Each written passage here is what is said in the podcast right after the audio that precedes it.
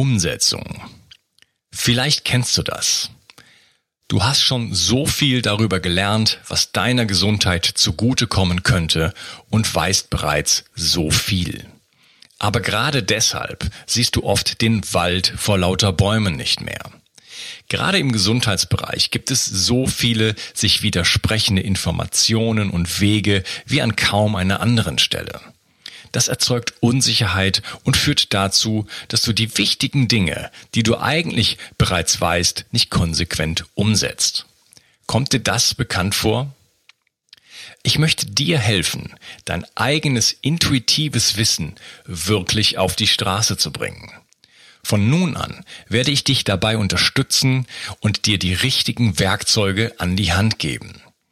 Mit meinem Online-Videokurs Die zwölf Säulen der Entgiftung führe ich dich Schritt für Schritt durch deine Entgiftung und helfe dir weit darüber hinaus, einen wirklich gesunden Lebensstil zu finden und auch zu leben. Mit einer klaren Struktur kannst du über zwölf Wochen das umsetzen, was du im tiefsten Herzen bereits weißt. Dazu bekommst du ein ausgefuchstes Entgiftungsprotokoll, das deinen Körper auf allen Ebenen reinigt und deine Gesundheit nachhaltig unterstützt. Außerdem gibt es eine exklusive Facebook-Gruppe, die ich persönlich betreue, regelmäßige Webinare mit mir, in denen ich deine Fragen direkt beantworte, Expertenvideos, Checklisten, Wochenaufgaben, ein Arbeitsbuch und vieles mehr. Dazu bekommst du eine 30 Tage Geld zurück Garantie. Du kannst also nur noch gewinnen. So kommst du mit mir zusammen und vielen, vielen anderen in die Umsetzung und nimmst deine Gesundheit in die eigene Hand. Lass uns eine Revolution starten. Die Welt braucht gesunde und starke Menschen, die klar denken können und genug Energie haben, um sich um andere, sich selbst und diesen Planeten zu kümmern. Klicke also jetzt gleich auf den Link in der Beschreibung und werde Teil dieser Revolution. Bio 360. Zurück ins Leben. Komm mit mir auf eine Reise. Eine Reise zu mehr Energie und fantastischer Gesundheit.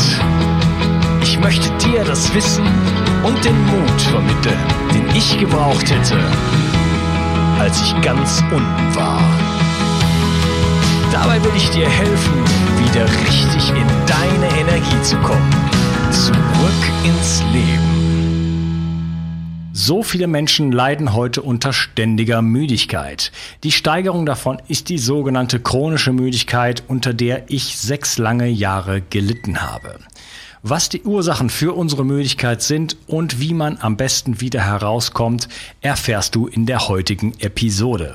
Bei mir zu Gast ist der Facharzt für Allgemeinmedizin vom Burnout Diagnostik Institut München, Christian Burkhardt. Hallo Christian.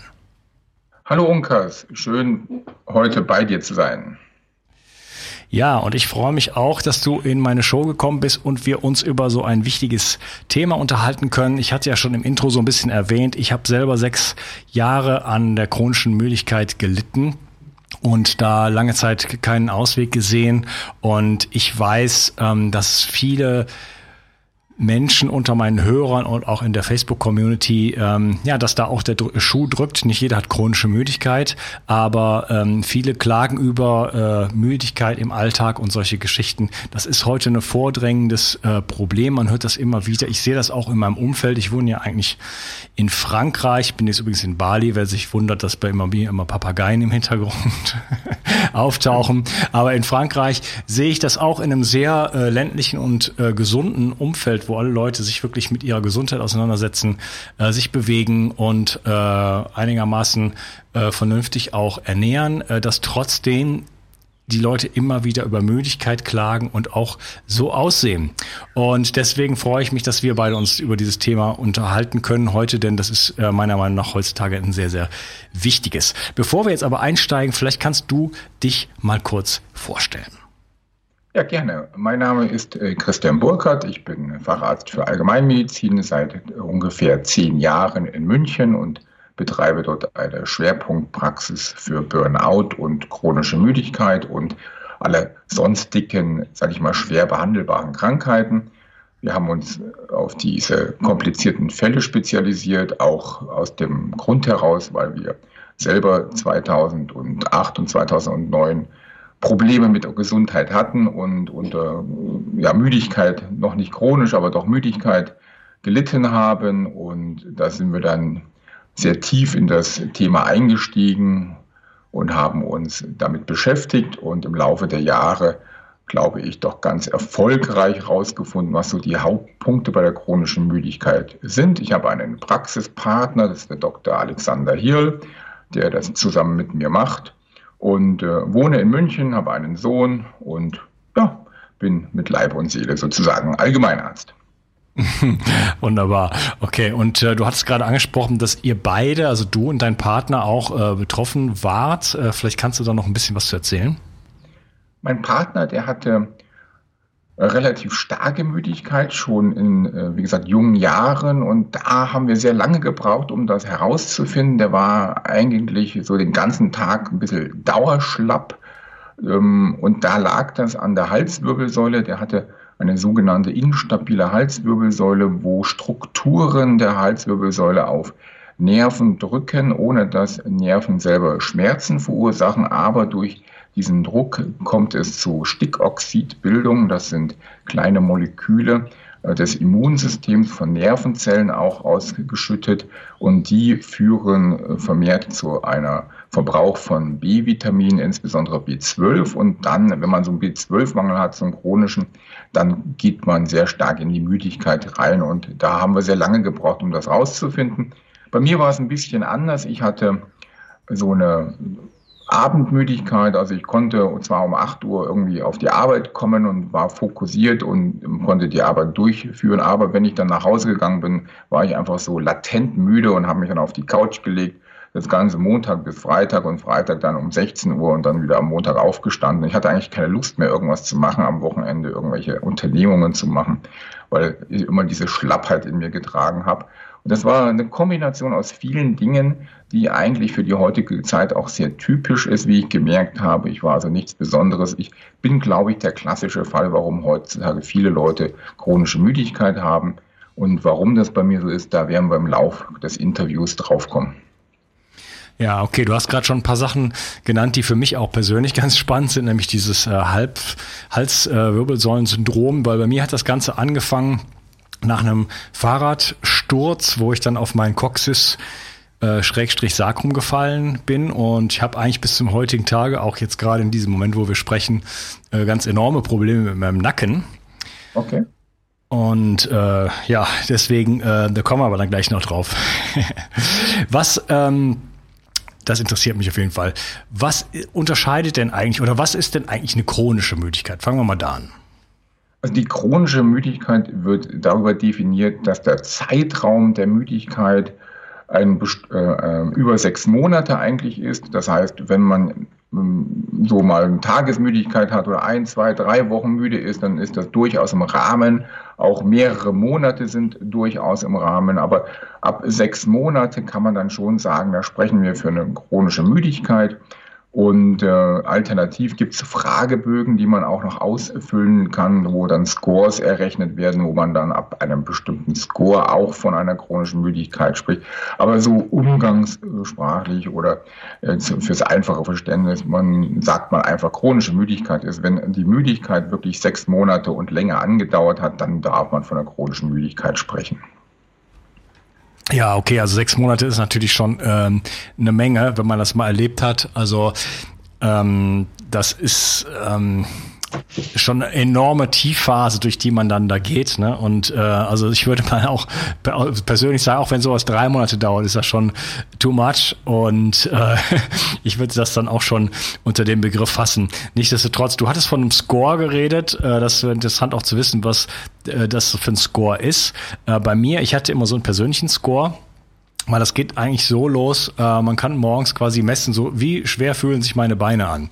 Das war für mich immer der, ähm, der Aufhänger, wo ich dran sehen konnte, wie, wo stehe ich eigentlich heute. Ne? Mhm, und das ja. geht so, so von 20 Kilo, äh, also extra, bis, äh, weiß ich nicht, 40, 50 Kilo so ungefähr, ne? dass man halt einfach das Gefühl hat, man, man, also ich war ja, also ich, ich war circa 40, ja, ja, sah auch eigentlich relativ gesund aus und äh, ich konnte mich, habe mich die Berge hochgeschleppt oder auch drei Stufen waren manchmal zu viel. Also jeden Kaffeebecher von links nach rechts stellen musste ich, habe ich mit einem mit einem starken Atem verbinden müssen. Ja, solche Geschichten. Also das war immer so mein Score und ich habe immer so gesagt, ähm, für mich war immer so die Grenze. Äh, die energetische Grenze so fünf Prozent äh, Energielevel, ja, das ja. ist so die Grenze, da schaltet plötzlich bei mir alles. Das heißt, also habe ich mir so so mal also ausgedacht, sage ich jetzt mal, ne? Das ist ja. so ungefähr die Grenze, wo sich alles ausschaltet. Da funktioniert auch das Gehirn nicht mehr und dann vegetiert man nur noch so vor sich hin. Bin ich leicht darüber, also ich sage jetzt mal bei zehn Prozent, zwölf Prozent, dann lebe ich eigentlich meinen Alltag noch in einem relativ vernünftigen Maß, zumindest sagen wir mal so bis zu nach dem Mittagessen oder bis zu irgendeiner ähm, ähm, Aktivität, die mich ein bisschen mehr fordert. Und äh, dann sind die, sind die fünf, sieben Prozent natürlich schnell verbraucht und dann ist man auch gleich wieder unter dieser Grenze. Ne? Aber deswegen merken viele Leute das nicht, dass jemand, dass ein anderer unter dieser chronischen Müdigkeit leidet, weil man dann doch, wenn man dann noch so leicht so über dieser Grenze ist, dann noch so einigermaßen eigentlich auch noch klarkommt. Ne? Das ist ähm, schwer zu transportieren, wie sich das anfühlt. Ne? Die Leute haben mir dann oft gesagt, ja, äh, setz dir doch mal Ziele im Leben, nimm dir doch mal was vor, äh, reiß dich doch mal am Riemen und solche Geschichten. Ne? Genau. Bei der chronischen Müdigkeit ist es natürlich von der Schwere der Symptomatik auch extrem variierend und fließend. Ne? Das heißt, es gibt Leute, die haben eine geringgradige organische Schwäche, wo man wenig rausfindet, aber vom Gefühl her sehr starke Müdigkeit und umgekehrt gibt es Leute, die haben eigentlich messbar kaum mehr Energie und fühlen sich eigentlich noch ganz gut. Es ist ein bisschen teilweise natürlich subjektiv. Und ähm, dann hängt es natürlich auch noch davon ab, wie viele Stunden am Tag. Der klassische CFS-Patient, der hat sozusagen den ganzen Tag seine Müdigkeit. Der kommt eigentlich kaum mehr vom Fleck weg. Ähm, die Leute, die noch wir mal, acht Stunden arbeiten gehen, und dann abends kaputt sind oder die so ein Zeitfenster haben, wo sie sich eigentlich noch richtig gut äh, fühlen, die fallen nicht so unbedingt unter CFS, also unter diesen harten Begriff chronische Müdigkeit. Die haben teilweise dann eher nervöse Erschöpfung oder Tagesmüdigkeit. Also da gibt es so viel Variation wie beim Kopfschmerz. Es gibt ja auch über 100 Kopfschmerzvariationen. Ähm, und dann kann man auch bei der chronischen Müdigkeit sagen, da gibt es auch 100 verschiedene Varianten. Ne? Die, die harte CFS, das ist dann schon so eine komplett, wo man wirklich sagt, ich komme einfach, egal wie der Tag startet, ich komme nicht mehr aus den Pötten, ich bin nicht mehr leistungsfähig. Dann reden wir von, diesen, von dieser harten Chronik-Fatigue-Geschichte. Wobei die meisten Patienten, die wir haben, haben keine CFS. Die haben so eine Schlappheit, so eine gefühlte Schlappheit über den Tag und eine Leistungsminderung. Das heißt, die haben ihre 100 Prozent, wie du schon gesagt hast, die haben die nicht mehr, sondern die haben dann die einen 50, die anderen 30 Prozent, die anderen 10 Prozent oder noch weniger gefühlt. Und da muss man dann eben gezielt schauen, was sind die Ursachen, weil die so unterschiedlich sind. Ja, und diese 50 Prozent, die werden ja gerne auch als normal dann hingenommen. Ne? Dann bekommt man solche Aussagen wie, äh, das ist halt, äh, man wird ja nicht jünger und solche Geschichten. Und die ja. Leute gewöhnen sich dran und denken, das ist halt so. Ne? Ich habe halt auch viel Stress und dies und jenes und jetzt bin ich auch schon ein bisschen älter.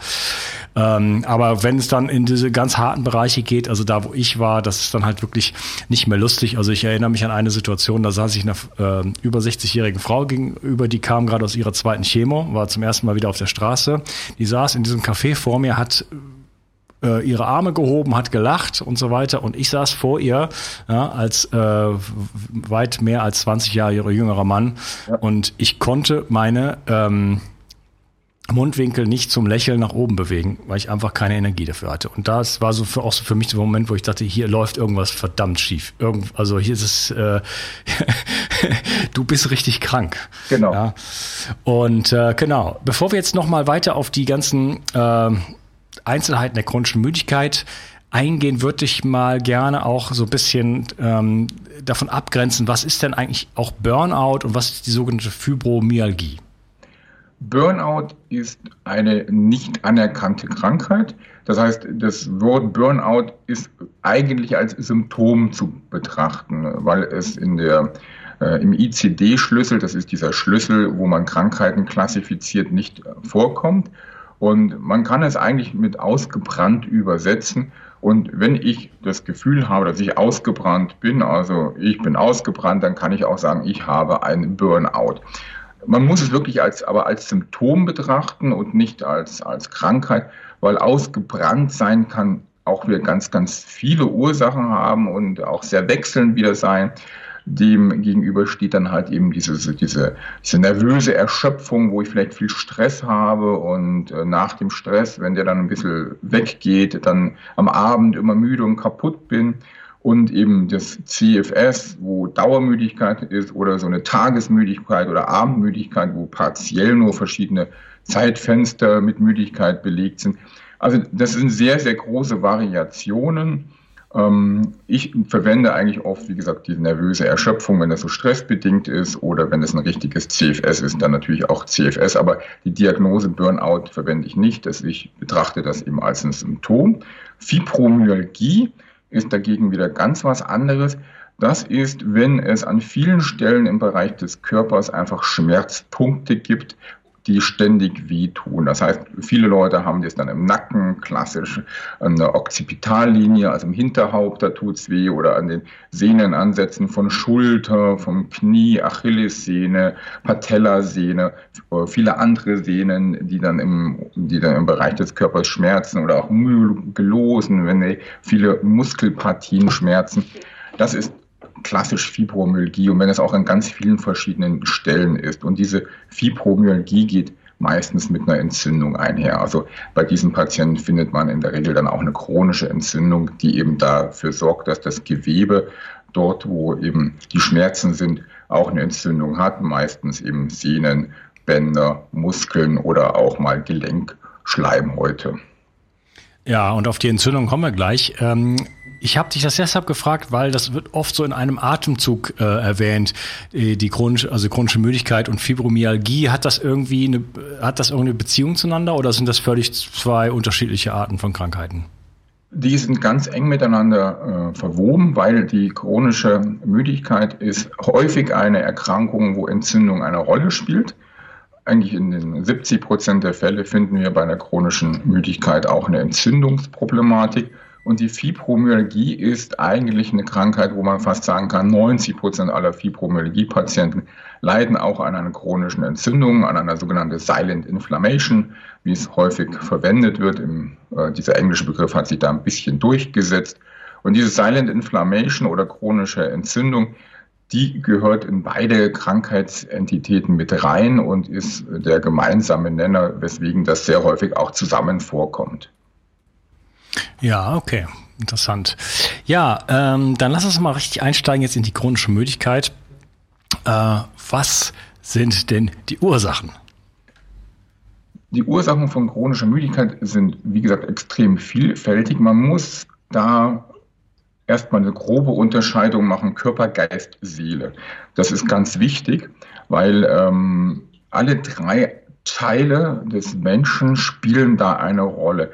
Wir können uns jetzt mal zuerst auf den Körper ein wenig fokussieren ja. und Geist und Seele ein bisschen rausnehmen. Aber man muss wissen, wenn wir über eine chronische Müdigkeit sprechen oder generell über Krankheiten sprechen, dass alle drei Dinge immer eine Rolle spielen und ähm, dass ich jetzt nicht hergehen kann und sagen, es gibt nur körperliche Ursachen oder nur psychische Ursachen. Es sind meistens Kombinationen davon. Es ist in der Schulmedizin sehr häufig so, dass bei dem CFS das auf die Psyche geschoben wird und man sagt, okay, das ist eine psychische Erkrankung, der Mann hat eine Depression oder, ähm, oder eine andere psychische Störung. Das ist eben nicht der Fall. Das ist häufig mit dabei, aber eben nicht die alleinige Ursache. Und dann gibt es ein paar, die sagen, das ist nur körperlich. Da gibt es dann zum Beispiel äh, einfach Mikronährstoffmangelsituationen. Das wäre so ein Klassiker, ne? B12-Mangel oder ein Eisenmangel. Sagen wir ganz banal wäre der Eisenmangel ja, bei einer Frau.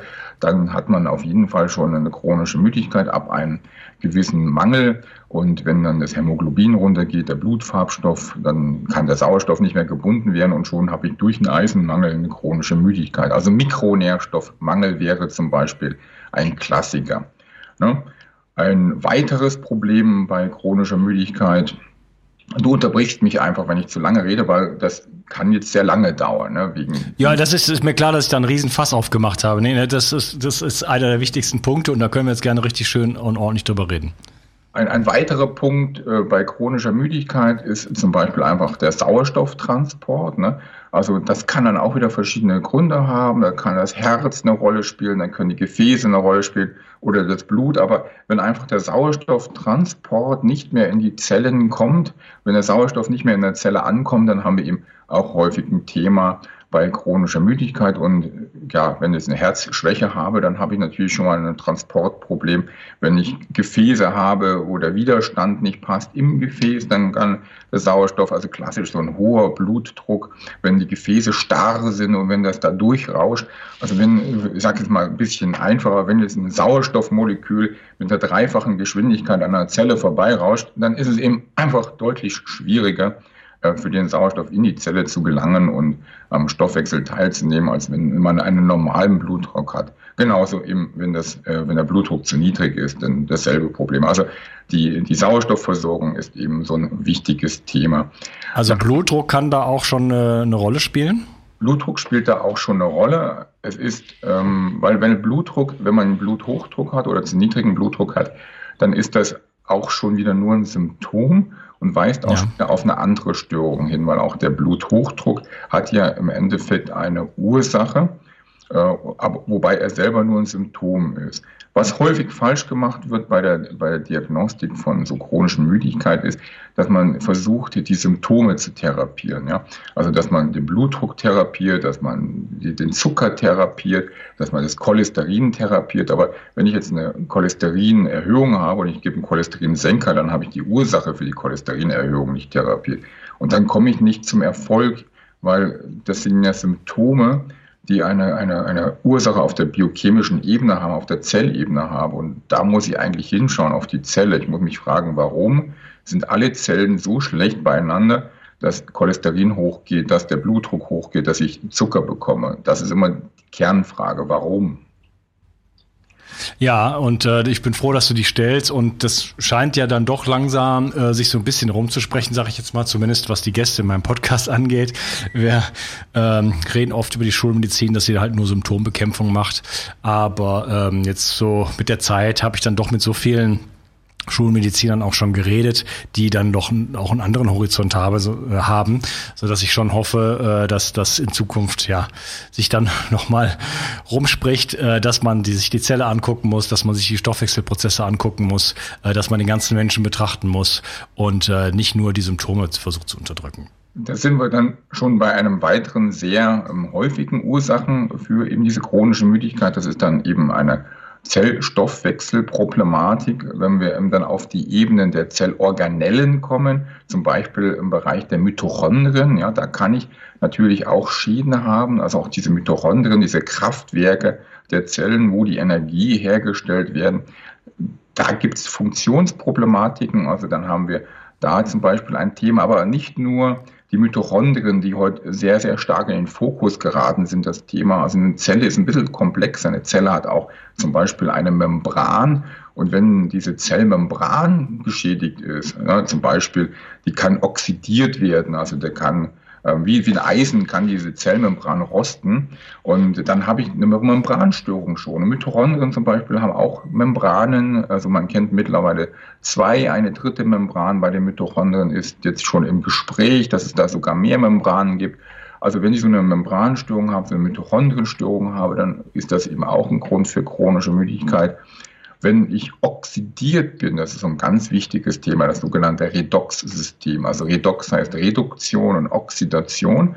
Und wenn mein Körper zu stark oxidiert ist, also wenn Stoffe Molekülen Elektronen rauben, dann haben wir eben eine Oxidationssituation, was auch wieder bedeutet, dass der Stoffwechsel geschwächt wird. Auch das ist zum Beispiel eine Ursache auf der zellulären Ebene für chronische Müdigkeit. Dann Hormonmangel, ja, auch ein Ja, warte, warte, warte, warte, warte. Das, das sind jetzt alles auch ganz total spannende Themen. Äh, also unsere Zellen hat eine, hat eine Membran und äh, wenn da schon eine Störung vorliegt, dann äh, findet natürlich Stoffwechsel nicht in dem Maße statt, wie es äh, sein sollte. Also Stoffwechsel darf man wirklich sprichwörtlich verstehen. Da werden Stoffe hin und her geschoben. Ja, ist ein einziges, ein einziger Verschiebebahnhof und ein äh, Prozess greift auch wieder in den nächsten. Also äh, allein was da also in der Zelle los ist, ist der Wahnsinn. Dr. Ähm, Pop sprach von 100.000 chemischen Reaktionen pro Sekunde die alle ineinander greifen. Und äh, da kann man sich leicht vorstellen, wenn da jetzt äh, diese Membran geschädigt ist, dann äh, kommen die Stoffe weder rein noch raus. Ja, also nicht zumindest nicht in dem Maße, wie sie sollten. Und äh, dann haben wir noch oxidative Schäden äh, innerhalb, außerhalb und so weiter. Äh, was ist denn wie kann man das Ganze denn jetzt angehen? Wie kann man denn zum Beispiel jetzt, um einfach nur mal kurz bei diesem einen Thema zu bleiben, kann man das irgendwie sichtbar machen? Kann man das messen? Oder äh, was, was, was kann man da jetzt schon in der Therapie, was, wie kann man es den Zellen gut gehen lassen? Spielen da die Fette äh, eine Rolle, die man zu sich nimmt oder äh, worauf muss ich da achten? Genau, also wenn wir jetzt mal rein auf der zellulären Ebene bleiben, zum Beispiel bei den Mitochondrien und uns die Mitochondrienmembran oder auch die Zellmembran anschauen, dann gibt es sehr viele Möglichkeiten, das zu messen. Also so eine Membran, bleiben wir mal beim Thema Membran, weil das eigentlich eines meiner Lieblingsthemen ist und eigentlich auch eine ganz zentrale Rolle spielt bei der chronischen Müdigkeit. Diese Zellmembran ist ja aufgebaut aus einer Phosphat, äh, Phosphat-Lipidschicht, also das sind also Fette, wo Phosphatköpfe dran sind. Und diese äh, Doppelmembran. Das, ist so ein, das sind so zwei Moleküle, die sich sozusagen gegenüberstehen, wo in der Mitte die Fette sind und außen jeweils die Phosphatköpfe. Ähm, diese, diese Doppelmembran, äh, die kann natürlich oxidiert sein. Das heißt, die hat ja eine gewisse Ladung. Und ähm, auch die Moleküle, die da durch wollen, haben eine Ladung. Und wenn Sie sich jetzt vorstellen, dass so eine Membran oxidiert, das heißt, die wird ladungspositiv und Sie haben vielleicht auch noch ein oxidiertes Molekül. Beim Cholesterin ist das zum Beispiel sehr häufig, also ein oxidiertes Cholesterin und eine oxidierte Membran. Dann haben Sie zwei positiv geladene Moleküle. Und dann wird es natürlich schwierig, dass das positiv geladene Cholesterinmolekül durch die positiv geladene Membran durchdringt, weil man dann Abstoßungsreaktionen bekommen. Und, und diese Oxidation kann man zum Beispiel messen. Man kann einfach hergehen und sagen, ich messe das oxidierte Cholesterin. Das ist möglich. Ne? Und dann gibt es auch wieder verschiedene Cholesterine. Da gibt es zum Beispiel auch ähm, diese Cholesterine, die klassisch in der Membran vorkommen, weil eine Zellmembran enthält auch Cholesterin. Und dieses Cholesterin der Zellmembran zum Beispiel ist auch wieder speziell messbar, sodass man sogar sagen kann, ähm, wenn ich das messe und einen hohen Wert habe, dann weiß ich, dass ich eine oxidierte Zellmembran habe. Das wäre zum Beispiel ein Punkt. Ein anderer Punkt, wie man eine Zellmembran oder eine Mitochondrienmembran messen kann, indirekt ist über die Mineralstoffe, weil sie brauchen, eine Membran dient ja auch dazu, einen, ein, ein Potenzial aufzubauen zwischen Äußeren der Zelle oder des Äußeren des Mitochondrien und des Inneren der Zelle oder des Inneren des Mitochondrien. Da muss ein Ladungspotenzial aufgebaut werden über äh, Natrium und Kalium und andere Mineralstoffe. Und wenn wir da schon wieder einen Mangel haben, also wenn wir jetzt zum Beispiel feststellen, wir haben einen Kaliummangel oder wir haben einen Calciummangel, oder Natriummangel, dann weiß ich schon, dass auch dieses Potenzial nicht stimmt. Und es gibt auch technische Möglichkeiten, diese, diese Zellpotenziale zu messen, so dass man eben auch sagen kann, hier das Zellpotenzial ist reduziert, ist wie eine Batterie. Ne? Also eine, diese Batteriespannung, die man auch im Handy sehen kann, am Balken, der Balken ist nur noch die Hälfte, dann weiß ich natürlich auch, meine Handybatterie hat nur noch die Hälfte der Ladung. Und genauso kann ich sagen, die Zellbatterie ähm, ist auch nur noch halb so, wie sie eigentlich sein kann. Also über die Oxidation kann man es messen, über die Ladungssituation der Batteriezelle kann man es messen und natürlich auch über die Fettverteilung. Also auch so eine Membran hat eine klassische Fettverteilung, das heißt es gibt ungesättigte Fette, es gibt gesättigte Fette, es gibt Cholesterin in der Membran und diese Fettverteilung kann ich mir einfach anschauen. Das ist auch einfach eine Blutabnahme und dann sehe ich zum Beispiel, wir haben einen Omega-3-Mangel oder wir haben einen Omega-6-Überschuss oder ein Cholesterin äh, oder ein anderes äh, Fettmolekül ist zu wenig da. Also da gibt es ganz tolle Profile, wo man dann genau beurteilen kann, welche Fette sind denn jetzt betroffen. Und wenn ich da einen Mangel habe, weiß ich auch schon wieder, wir haben hier eine gestörte Zellfunktion. Also da gibt es auch noch mehr, aber da möchte ich gar nicht so sehr noch in die Tiefe gehen, weil sonst ist das vielleicht ein bisschen zu detailreich. Ja, okay. Äh, wie sieht's denn mit den Fetten überhaupt aus? Nun, so, um da so ganz kurz drauf einzugehen. Ähm, die Pflanzenfette stehen ja im Verdacht, äh, oxidiert zu sein und auch dann für oxidiertes Cholesterin zu sorgen. Ist das auch deine Beobachtung? Das muss man ein bisschen weniger dogmatisch sehen. Also da gibt es ja ganz viele Diskussionen. Ich hatte unlängst so einen Beitrag gesehen von einer Professorin über Kokosöl. Ja, ja, ja. das Kokosfett ist das reine Gift. Das ist äh, natürlich nicht so. Ja, ich habe jetzt mal, ich, ich hatte jetzt nach den ungesättigten ähm, mehrfach ungesättigten Fettsäuren, also von Soja, Raps, Distelöl, Sonnenblumenkernöl und so weiter. Da, da, dahin ging, meine Frage. Genau. Aber im Endeffekt ähm, gehören die alle zusammen, die Fette, denn es ist bei allen Fetten so, auch bei den Pflanzenfetten, da kommt es auf die Dosis drauf an. Da sind wir wieder bei dem Ausspruch, die Dosis macht das Gift. Und wenn Sie die, die, diese Pflanzenfette in gewissem Maße nehmen, zu sich nehmen, auch, äh, dann haben Sie keine gesundheitlich negativen Aspekte. Es ist die Dosierung. Es geht tatsächlich um die Zusammen, also da muss man ein bisschen weiter ausholen. So eine Membran enthält ganz verschiedene Fette. Und sie enthält Omega-3-Fette und Omega-6-Fette. Also man kann nicht sagen, ein Omega-6 ist ungesund oder ein Omega-3 ist gesund oder ein Pflanzenfett mhm. ist ungesund, sondern es kommt auf das Verhältnis der Mischung an. Das heißt, ich brauche eine gewisse Menge an Pflanzenfetten. Ich brauche eine gewisse Menge an Omega-3, ich brauche eine gewisse Menge an Omega-6 und ich brauche auch eine gewisse Menge an gehärteten Fetten, weil es im Endeffekt bei einer Membran auf die sogenannte Fluidität ankommt, also auf dieses, dieses Fließgleichgewicht der Membran. Die, die darf nicht zu flüssig sein, weil wenn sie zu flüssig ist, dann kann sie die Zelle nicht mehr abschirmen, dann läuft sie aus. Auf der anderen Seite, wenn sie zu hart ist, wenn sie starr wird, dann findet kein Transport mehr statt, kein vernünftiger. Das heißt, die, die, richtige, das richtige, die richtige Fluidität ist das Entscheidende. Und das wird oft übersehen. Da gibt es Diskussionen über die verschiedenen Fette, über die Pflanzenfette, über, über die Fischöle, über das Kokosöl, die völlig falsch laufen, die nicht gerechtfertigt sind, weil, weil alle diese Fette ihre Rechtfertigung haben es im Endeffekt auf die Fluidität der Membran ankommt. Das heißt, die Antwort auf deine Frage ist, Pflanzenfette kann man essen, aber man sollte definitiv nicht zu viel davon essen, weil die in höheren Mengen nicht besonders geeignet sind, weil die in höheren Mengen nicht gut sind für den Körper.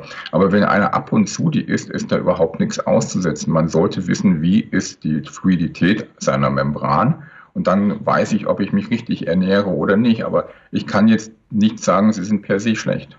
Ja, du bist jetzt sehr auf den quantitativen Aspekt eingegangen. Klar, wir brauchen eine Balance, Omega-3, Omega-6, Omega-9, äh, gesättigte Fette, ungesättigte Fette und so weiter. Ähm, bei den ungesättigten Fetten ist es halt so, dass die halt sehr instabil sind und deswegen ähm, halt oftmals äh, in einer bereits oxidierten Form beziehungsweise mehrfach prozessiert sind. Also wenn man so ein Sojaöl oder sowas im Aldi kauft, äh, dann hat man einfach da, also ich sag mal so, der Unterschied, also man kann sicherlich ein paar Sonnenblumenkerne nehmen in der Küche und die ja. selber auspressen sozusagen, dann hat man sicherlich ein hervorragendes Omega-6-Öl. Ähm, wenn man das dann frisch konsumiert und äh, ähm, roh und so weiter. Aber ja. äh, das, was man im Supermarkt dann kauft, das, das dahingegen, äh, ging, da in diese Richtung ging meine Frage, ob äh, das zu ähm, ja, oxidiertem Cholesterin oder auch dem Einbau von diesen oxidierten Fetten, Fragezeichen, in die Zellmembran führen kann. Das äh, ist definitiv so. Und du hast recht. Ähm, es ist natürlich so, dass die, die Ernährung heutzutage sehr stark auch bei den Fertigprodukten eben mit solchen Fetten ähm, zusammenhängt. Das heißt, wir haben ein Übermaß an diesen Fetten und daher stimmt es schon, man sollte eigentlich vermeiden, sie zu nehmen, weil wenn man fertig äh, Essen hat oder irgendwie ins, in, ins Restaurant geht, dann läuft man natürlich große Gefahr, genau diese diese eben eher nicht so günstigen Fette zu erwischen und dann davon zu viel zu bekommen und eben dann dieses Oxidationsthema zu bekommen, von dem du gesprochen hast, dass eben die Fette dann oxidiert sind und dann eben diese oxidierten Fette äh, in die Membran eingebaut werden. Wobei natürlich bei diesem Aspekt dann eigentlich nicht unbedingt das Fett das Problem ist, sondern die sehr schlechte Redox-Situation des Patienten, was auch sehr häufig ist, nämlich dass der Patient oder der Kunde dann eben schon eine sehr, sehr hohe Oxidationsgrad im gesamten Körper hat. Also da muss man dann das Redox-System behandeln. Dann ist das von den Fetten her auch nicht mehr so dramatisch. Okay, du hattest also jetzt schon äh, Potenzial Unterschiede angesprochen, die wir innerhalb und außerhalb der Membran haben und dafür brauchen wir bestimmte Mineralstoffe. Also wir müssen uns auch sowieso vernünftig ernähren und unsere Mineralien auffüllen. Äh, wir brauchen auch alle B-Vitamine und so weiter, um äh, überhaupt den Stoffwechsel betreiben zu können. Äh, jetzt hatte ich dich eben unterbrochen. Du wolltest noch eine, einige andere Aspekte aufführen. Richtig, wir waren bei den Hormonen gerade angekommen. Da gibt es dann auch ganz spannende Themen. Also eins meiner Lieblingshormone, was auch natürlich gerade gehypt wird, ist natürlich das Vitamin D-Hormon, was da eine ganz große Rolle spielt. Äh, Wenn es da, da gibt es ja riesige, ähm, sage ich mal, Spezialbereiche beim Vitamin D, die gar nicht so angesprochen werden und die gar nicht so sehr in der in der Presse sind oder auch bei den, bei den Kunden sind. Vitamin D ist äh, extrem kompliziert, also alleine darüber könnte ich jetzt schon eine Stunde reden, weil dieses Vitamin D kommt nämlich in zwei verschiedenen Formen vor, nämlich einmal als Calcitriol und einmal als Calcidiol und beides ist D3. Und wenn ich jetzt zum Beispiel äh, alleine bei diesem Vitamin D das Problem habe, dass das Verhältnis der beiden Vitamine nicht stimmt, dass wir also zu viel von dem Calcitriol haben und zu wenig von dem Calcidiol haben, dann haben wir ein verschobenes Verhältnis. Allein das kann schon zu einer chronischen Müdigkeit führen. Und dann ist es sogar noch komplizierter, wenn das Calcidiol, dieses eigentlich ähm, Transportvitamin D, das an ein Eiweiß gebunden sein sollte, wenn dieser Transport von diesem Calcidiol in die Zelle nicht mehr funktioniert, weil diese Transportproteine nicht funktionieren, dann führt das sehr häufig eben zu ähm, Entzündungen, dann führt das sehr häufig zu einem nicht mehr Ansprechen der Vitamin D-Rezeptoren in der Zelle und damit zu einem Produktionsproblem von Eiweißen, die für den Stoffwechsel notwendig sind. Und dann kann das auch schon zu chronischer Müdigkeit führen. Also allein das Vitamin D-Thema ist ein unendlich spannendes und aufregendes Thema, wo, wo man ganz, ganz viele Gründe schon haben kann, warum der Stoffwechsel nicht funktioniert, über Transportstörungen, über Verhältnisse der beiden Vitamine, die nicht stimmen. Aber auch die anderen Hormone, die Sexualhormone spielen natürlich eine riesige Rolle, die Östrogene, das Testosteron, das Progesteron. Also Hormonmangel ist eben äh, so eine spannende Geschichte. Und auch noch sehr spannend, eins meiner Lieblingsthema, die Epigenetik. Ja, also es gibt ja die Gene und ähm, die Gene sind sozusagen der Bauplan äh, für die Proteine, die wir in unserem Körper herstellen. Also die Gene sind ganz wichtig, damit, ähm, damit eben diese Proteine gebaut werden können. Aber die Gene sind wie ein Buch. Das ist ein Buch, ein Kochbuch, sage ich immer. Und wenn dieses Kochbuch zu ist, dann, dann kann ich die Speisen nicht kochen. Also muss der Körper das Kochbuch aufschlagen und er muss das Rezept finden, das er gerade braucht. Und dann, wenn man dieses Rezept gefunden hat, dann muss dieses Rezept auch noch umgesetzt werden. Dann muss auch noch jemand da sein, der dieses Rezept kocht. Und das ist dann die Epigenetik. Also so ein Gen muss praktisch auch noch angesprochen werden. Es muss gesagt werden, hier, da ist das Gen und genau dieses Gen wird jetzt aktiviert, damit dann das Gen sozusagen ausgelesen werden kann und dann über diese, über diese Translation und Transkription eben ein, ein Protein hergestellt werden kann. Und da haben wir auch ganz große Probleme bei den Patienten mit chronischer Müdigkeit, dass eben diese epigenetische Ansteuerung der Gene nicht mehr funktioniert und dadurch bedingt eben dann der Stoffwechsel nicht funktioniert. Und das kann im Bereich von allen Hormonen zum Beispiel stattfinden. Also Hormon auch ein ganz, ganz spannendes Thema, auch in dieser Kombination mit Epigenetik. Ein weiteres Thema, wo ähm, extrem viele Gründe zu suchen sind für Burnout, ist, sind die Neurotransmitter und die Neurohormone. Also das ist so ein bisschen vermischt. Ne? Wir hatten vorhin schon Hormone, da hatten wir die Sexualhormone, jetzt sind wir bei den Neurohormonen, Cortisol, DHEA. Das ist so die Schiene Nebennierenschwäche, die da mit reinspielt. Aber auch die Neurotransmitter, Serotonin, Dopamin, Adrenalin, Noradrenalin, ähm, die sind natürlich extrem wichtig. Wenn wir jetzt einen Adrenalinmangel haben, dann können wir chronische Müdigkeit bekommen. Oder wenn man Serotoninmangel hat und einen Adrenalinmangel, dann, dann kann das wieder gleich mit der Depression ver, äh, zusammenspielen. Äh, also diese Neurotransmitter, diese Botenstoffe äh, des Gehirns spielen auch eine ganz, ganz wichtige Rolle, oft in Kombination mit den Neurohormonen wie zum Beispiel Cortisol. Ja. Ein Thema, über das wir auch Stunden reden könnten, wäre zum Beispiel Immunsystem. Da sind wir bei dieser chronischen Entzündung. Und äh, bei vielen auch akuten Entzündungen, wie zum Beispiel, das hatte ich vorhin angesprochen, der Nitrostress spielt da mit rein. Also wenn wenn zum Beispiel diese Halswirbelsäule über die Gliazellen der Nerven, also über die versorgenden Zellen der Nerven, wenn da Stickoxide gebildet werden, dann haben wir eben eine chronische Entzündung. Also, aber die gibt es in ganz vielen Bereichen. Da gibt ja nicht ein Immunsystem, es gibt ja unendlich viele, die da zusammenspielen. Also das ganze Immunsystemthema ist ein Grund, warum Leute eben eine chronische Müdigkeit entwickeln können.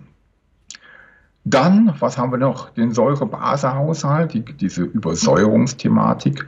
Auch gerade Bas übrigens aktuelle Folge, während wir das jetzt gerade aufnehmen, äh, läuft gerade die äh, mein Interview mit äh, Christian Dietrich Opitz und wir haben uns äh, lange über das Thema unterhalten. Sehr, sehr spannend und auf jeden Fall eine Empfehlung von mir. Säure-Basen-Haushalt.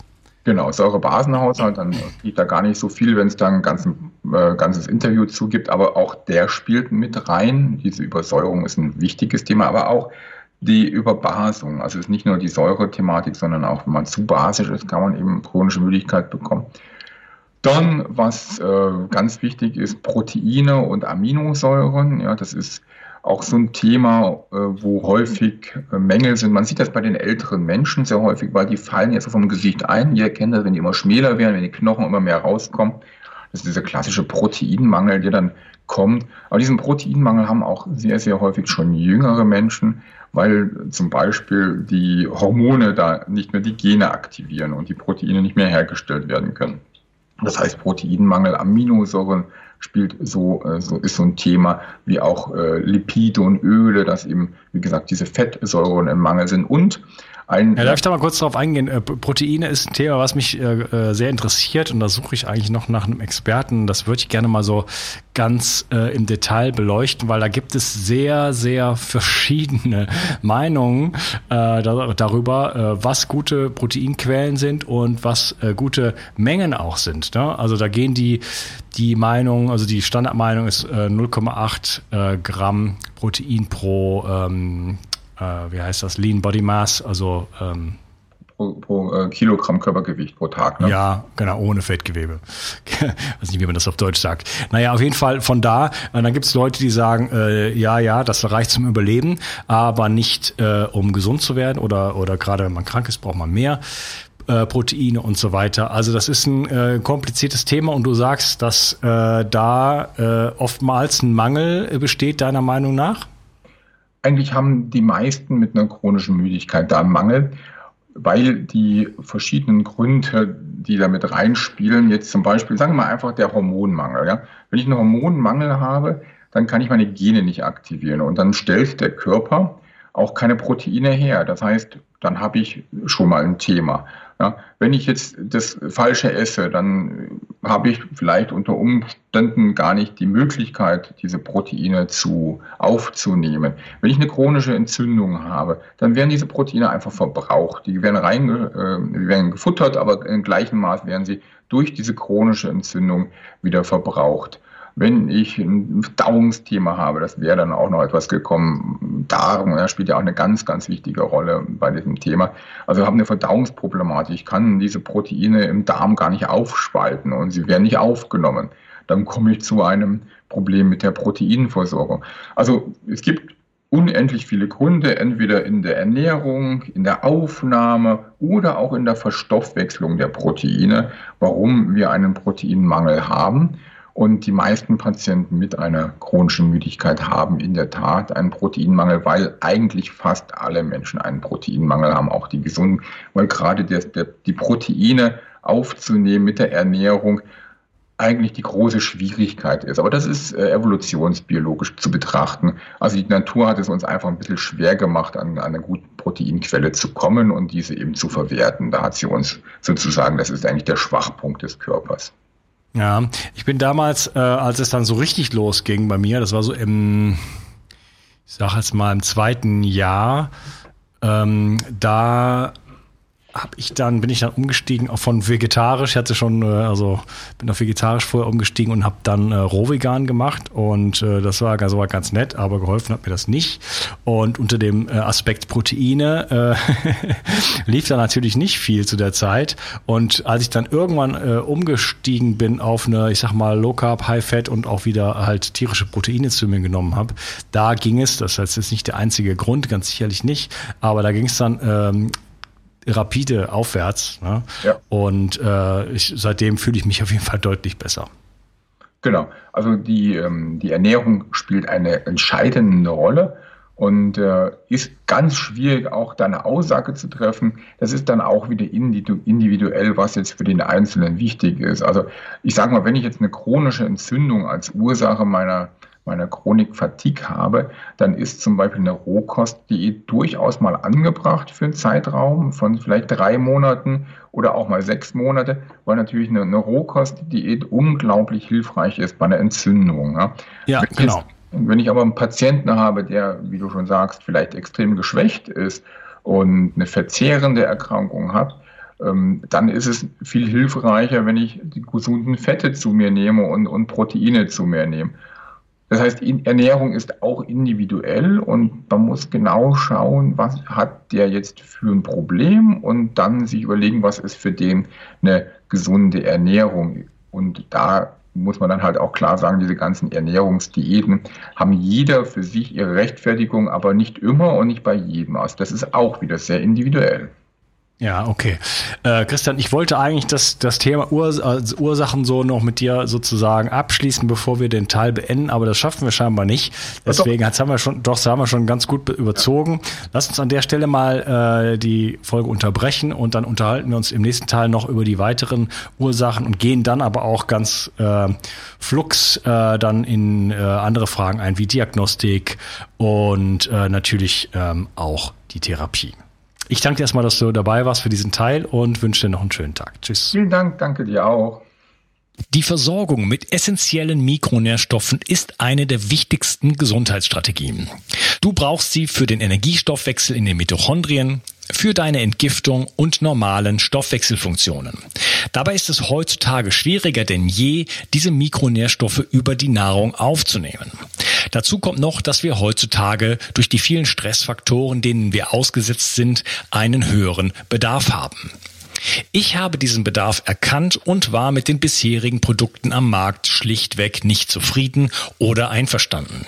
Daher habe ich mich aufgemacht und das wahrscheinlich umfangreichste Multinährstoffpräparat am deutschen Markt entwickelt. Das Ergebnis nennt sich 360 Vital. Und dieses Produkt enthält alle wichtigen Vitamine in der richtigen Form und Dosierung, zahlreiche wichtige Mineralstoffe, Pflanzen- und Heilpilzextrakte, Antioxidantien wie zum Beispiel Astaxanthin und Resveratrol, Coenzym Q10, 50 Milliarden darmaktive Bakterien und vieles mehr. Dabei habe ich natürlich auf die höchste Rohstoffqualität geachtet und darum enthält 360 Vital zum Beispiel keinerlei Zusatzstoffe. Das liegt alleine auch schon daran, dass gar nichts mehr in die Kapseln hineingepasst hätte. Mit 360 Vital bekommst du also eine Grundversorgung für deine Mitochondrien und aktivierst deine körpereigenen Entgiftungsfunktionen und deinen Stoffwechsel.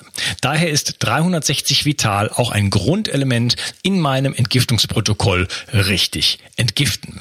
Mit 360 Vital ersetzt du praktisch alle Nahrungsergänzungsmittel in deinem Schrank und bekommst alles in höchster Qualität und erleichterst damit dein Leben. 360. Zurück ins Leben. Komm mit mir auf eine Reise. Eine Reise zu mehr Energie und fantastischer Gesundheit. Ich möchte dir das Wissen und den Mut vermitteln, den ich gebraucht hätte, als ich ganz unten war. Dabei will ich dir helfen, wieder richtig in deine Energie zu kommen. Zurück ins